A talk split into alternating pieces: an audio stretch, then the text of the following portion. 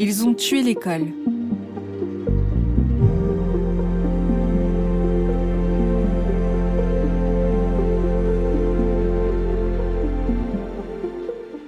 Chapitre 10 Rien ne va plus.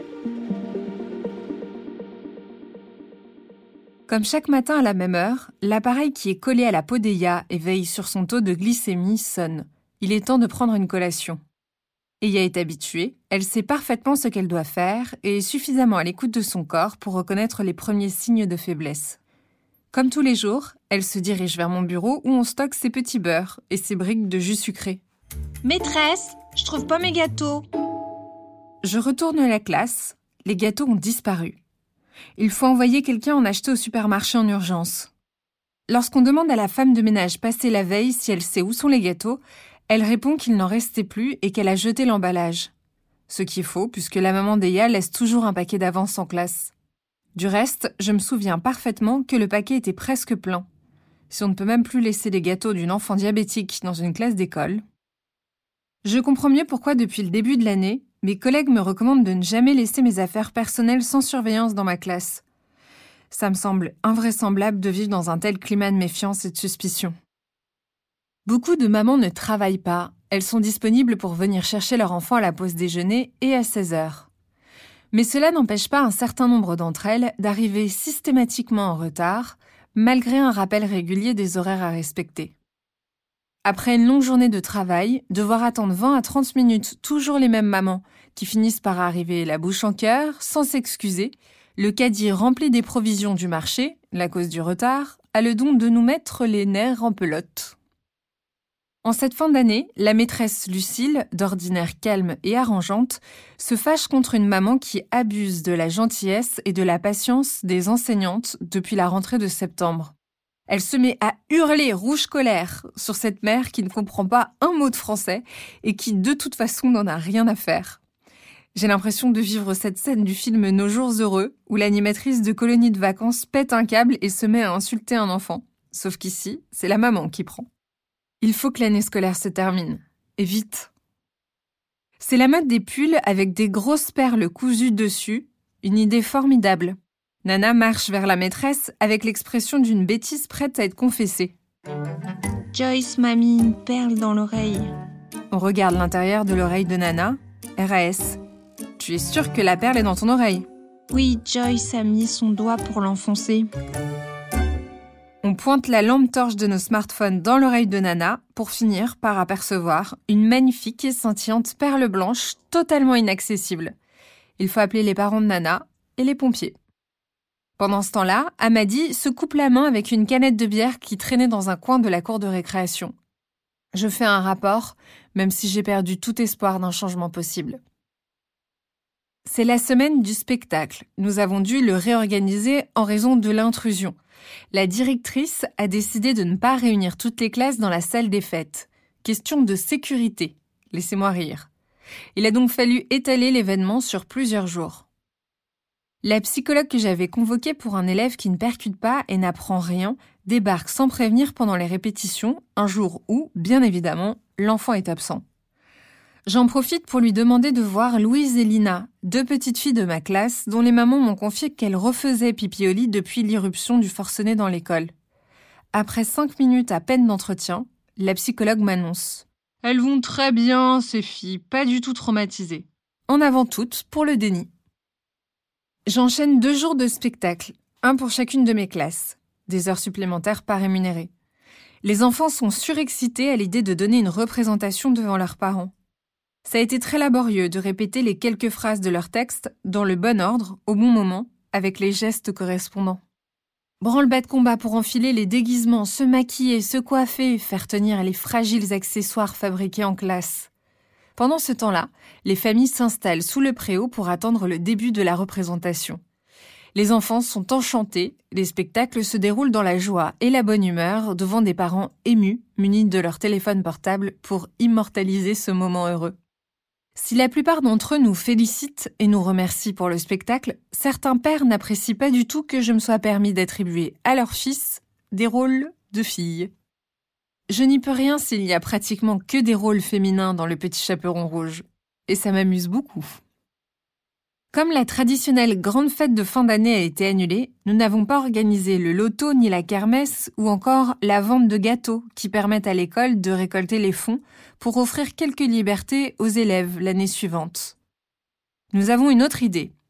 Un mois et demi avant les grandes vacances, nous organisons à tour de rôle des ventes de gâteaux et de crêpes à la sortie de l'école. On se relaye pour vendre les parts de gâteaux cuisinés chez nous ou en classe contre 1 ou 2 euros on remplit comme on peut les caisses de l'école. Pour la deuxième année consécutive, la directrice a obtenu des séances d'initiation au rugby avec des intervenants extérieurs pour deux classes de grande section. Les enfants sont fous de joie. Pendant un mois, une fois par semaine, deux joueurs professionnels de l'équipe de Bobigny les entraînent à faire des passes. Les joueurs n'ont pas forcément l'habitude d'avoir des élèves aussi petits, alors parfois il faut recadrer les consignes. Chaque cerceau vaut 15 points. Les plus rouges valent 20 points. Il faut tout ramasser le plus vite possible et à la fin on compte quelle équipe a le plus de points. D'accord? Bah en fait non, parce qu'ils ne savent pas additionner de si grands nombres. À l'école, on s'estime super chanceux d'avoir droit à des séances de rugby, de vrais privilégiés. Avec du recul, je réalise que ce n'est pas vraiment un privilège. Ça devrait juste être normal d'avoir des intervenants extérieurs qui proposent des initiations aux enfants. Eya échange parfois quelques mots en arabe avec ses copains. Je lui demande quelle langue elle parle à la maison. Je parle arabe, maîtresse. T'as bien vu que maman porte le foulard Tu sais, on peut porter le foulard et parler français à la maison. Eya a de très beaux cheveux très très longs. Curieuse, je lui demande si sa maman a les mêmes sous son foulard. Non, maman, elle a les cheveux très courts. Ah bon? Et ils sont bruns comme les tiens? Non, ils sont tout roses. Vraiment? Oui, elle les a coloriés. Fin juin, les classes se vident à mesure que les enfants partent en vacances, souvent au bled. Mais il y a aussi ceux qui ne quitteront pas Bobigny de l'été. On les repère facilement. Ce sont les mêmes qui portent tous les jours des habits abîmés, trop courts ou trop grands, qui sont à la garderie depuis l'ouverture jusqu'à la fermeture. Heureusement qu'il y a des centres de loisirs. Souvent, le recrutement des animateurs se fait dans les quartiers environnants. On tombe parfois sur des animateurs qui ont été eux-mêmes scolarisés dans l'école où ils travaillent, parfois en même temps que les parents. Certains animateurs sont mal vus des enseignants parce qu'ils parlent dans l'école comme dans la rue et ne donnent pas le bon exemple. Souvent mal payés, la rémunération est variable selon les mairies, ils font des horaires impossibles, des jours sans fin avec des tas de coupures. Ce sont eux qui accueillent les premiers enfants à 7 heures du matin, les récupèrent pour la pause déjeuner, puis les retrouvent à 16 heures pour la garderie jusqu'à 18 heures. Ces animateurs sont payés à l'heure, mais ils sont contraints de rester à proximité de l'école de 7 heures du matin jusqu'à 18 heures. On parie qu'on leur demandera bientôt d'être auto-entrepreneurs? Quelques semaines avant la fin des cours, c'est l'heure du grand rangement. Il faut vérifier que les jeux et les puzzles sont complets, tailler les crayons de couleur, jeter les feutres en fin de vie, décrocher tous les dessins et les travaux réalisés pour constituer un dossier que chaque enfant rapportera à la maison. On vide les trousses pour récupérer les tubes de colle, le crayon à papier, la gomme et la paire de ciseaux qui peuvent être réutilisés l'an prochain. Pas de petites économies. On va même jusqu'à déchirer les pages utilisées dans le cahier de correspondance pour pouvoir le redistribuer aux futurs élèves. Les classes sont rangées, le matériel remballé cette fois, c'est sûr, l'année scolaire touche à sa fin. Il faut maintenant constituer les classes pour la rentrée prochaine. Chaque maîtresse récupère des étiquettes portant les prénoms de ses élèves. Avec un code couleur, un point vert, orange ou rouge, elle doit juger son comportement et avec un système de plus et de moins, indiquer son niveau scolaire, plus plus plus pour les meilleurs éléments. Une fois que chaque enfant est fiché, avec une couleur et des signes plus moins, on étale toutes les étiquettes et on essaye de constituer des classes équilibrées. Ici, je mets 3 verts mais 5 moins. Là, 4 oranges et 3 plus plus. C'est aussi l'heure de décoller les inséparables copains-copines qui bavardent trop pour progresser et les enfants qui parlent la même langue étrangère à la maison pour limiter la tentation de l'utiliser en classe. Une fois tous les élèves répartis, place au speed dating avec les futurs enseignants. Quelques petites minutes par enfant pour faire un point sur chaque situation. Elle est complètement livrée à elle-même. Il est ingérable. Il ne supporte pas la frustration. Elle est brillante, toujours motivée pour tout, un bonheur. Il ne comprend jamais aucune consigne. Elle, souffre de troubles psychologiques. Il faut envisager une demande d'AVS une fois que le diagnostic sera posé. Fais gaffe à la mère. Insupportable.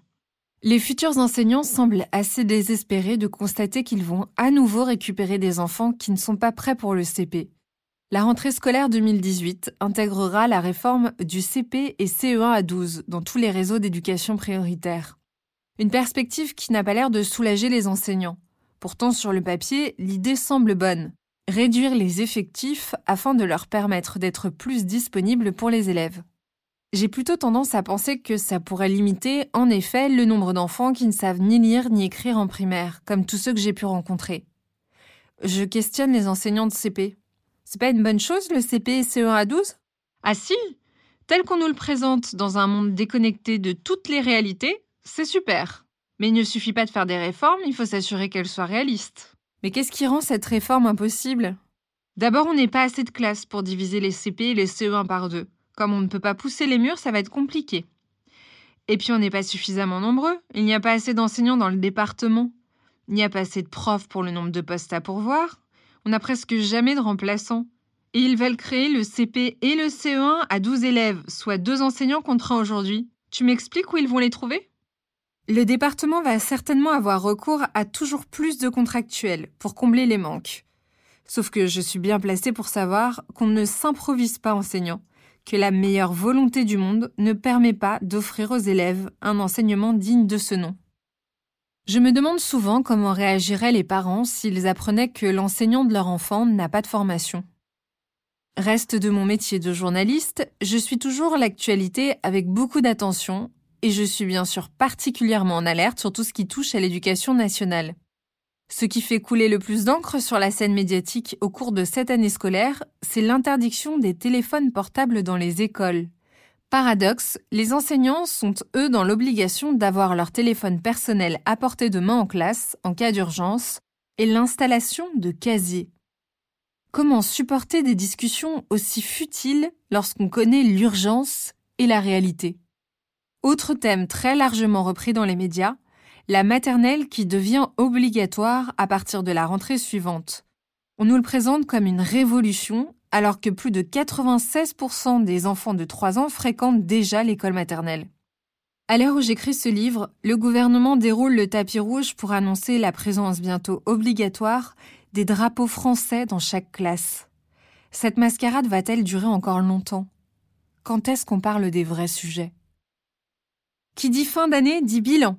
Évidemment, les parents n'imaginent pas le nombre de soirées que les enseignants consacrent à remplir des livrets, aux corrections, à rédiger des projets pédagogiques, élaborer des exercices d'évaluation.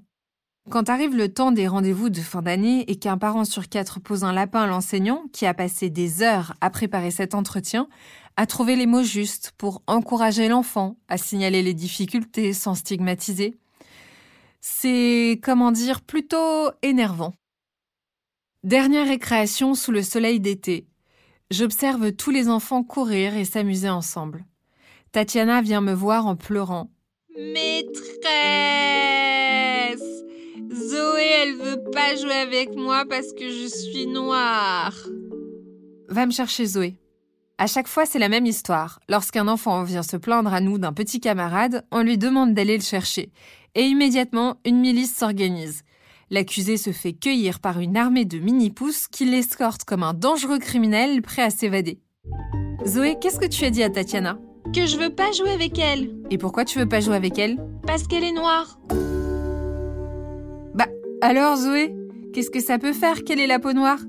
Regarde, Clotilde a les cheveux blonds, Léna les yeux verts, Michael la peau très blanche. On est tous différents et uniques et on joue tous ensemble, c'est compris? Oui, maîtresse. Et Zoé? Oui. Elle est de quelle couleur ta peau à toi? Zoé regarde attentivement son bras. Elle lève les yeux et répond Chocolat?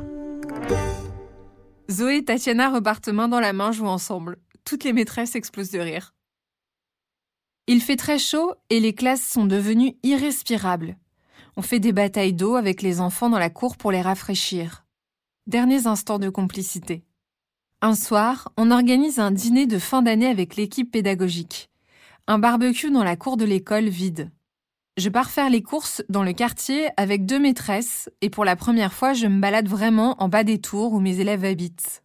Je sens le regard de certains hommes se poser sur moi. Il est bienveillant. Si je ne connais personne, à l'inverse, tout le monde sait que je suis la maîtresse d'un enfant, d'un frère, d'un neveu. Et ce statut impose le respect. Drôlement sympa de se retrouver en toute décontraction avec mes collègues devant des grillades. Il faut dire au revoir à l'adorable Dominique, l'assistante de la direction qui a vraiment assuré toute l'année en nous soulageant de plein de tâches quotidiennes fastidieuses, photocopier, découper et coller les mots dans les cahiers de correspondance, contacter les parents lorsque l'une d'entre nous n'est pas là, préparer le matériel pour les travaux manuels, etc. C'est une reconversion professionnelle de dernière minute pour cette esthéticienne à la recherche d'un emploi qui doit valider ses derniers trimestres avant la retraite. Dominique, à qui on ne propose pas plus d'un mi-temps pour accomplir toutes ces tâches, ne gagne pas le SMIC. On lui avait promis qu'elle pourrait exercer quelques années, mais finalement le gouvernement a voté la suppression et la non-reconduction des contrats aidés pour les postes administratifs. Départ à la retraite forcée, avec quelques centaines d'euros par mois pour survivre alors qu'elle a travaillé toute sa vie. La psychologue, Claude, fête aussi son départ vers de nouvelles aventures. Elle a assuré toutes les consultations pour plusieurs écoles du quartier. Pas une minute de répit. Merci de m'avoir fait confiance. J'ai tout appris ici avec vous, sur le terrain cette année. C'était parfois éprouvant, mais tellement formateur. Il n'y a donc vraiment personne d'expérimenté ici. C'est le royaume des bleus. On rit, on mange, on trinque, on se remémore des moments heureux de l'année scolaire, sur des tables d'enfants, au ras du sol. Séverine nous donne à chacune un exemplaire de la photo de classe. Toujours aussi surréaliste de me voir à la place de la maîtresse. Pourtant c'est bien moi, je l'ai fait. Dernier jour d'école, la moitié des enfants sont déjà partis en vacances, mais à 16 heures, j'ai le cœur serré, il faut dire adieu. Les parents m'offrent des cadeaux pour me remercier, des bouquets de fleurs, du maquillage, des vernis à ongles, des colliers en forme de cœur avec des strass, des chocolats. Je suis comblée et très émue de serrer chaque enfant dans mes bras pour la dernière fois. Il faut aussi dire au revoir aux collègues. On se promet de se donner des nouvelles, ça nous rassure, même si on sait qu'on ne le fera probablement pas. Fin de la grande aventure. Je suis épuisée, vidée, et pourtant remplie d'un sentiment inégalable celui du devoir accompli. Je rentre chez moi, les bras chargés, le sourire attendri. Dans les transports, je divague et j'imagine ce jour où, peut-être, je croiserai un de mes élèves, devenu adulte. On se reconnaîtra, et j'espère qu'on se remémorera les tendres souvenirs de cette année scolaire. La perspective des deux mois de vacances payées comble peu à peu le vide laissé par les enfants. Lundi suivant, premier réveil nostalgique. Les souvenirs se bousculent, ça grouille dans ma tête. Horreur, j'ai des poux.